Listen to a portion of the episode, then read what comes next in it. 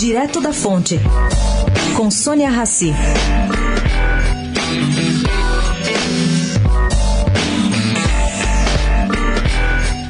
Olha, gente, o mercado diz que se surpreendeu em muito com a indicação do novo presidente do Bradesco que deve assumir em março. Mas não foi bem assim. Não houve tanta surpresa na substituição de Luiz Trabuco por Otávio de Lazari Júnior na presidência do banco.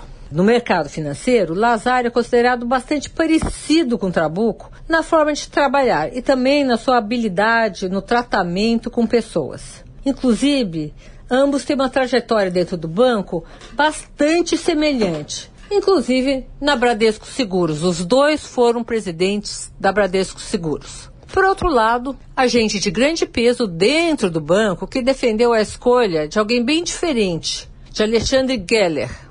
Mas aí, na busca de uma uniformidade maior na condução do banco, venceu. Vamos aguardar. Sônia Raci, direto da fonte para a Rádio Eldorado.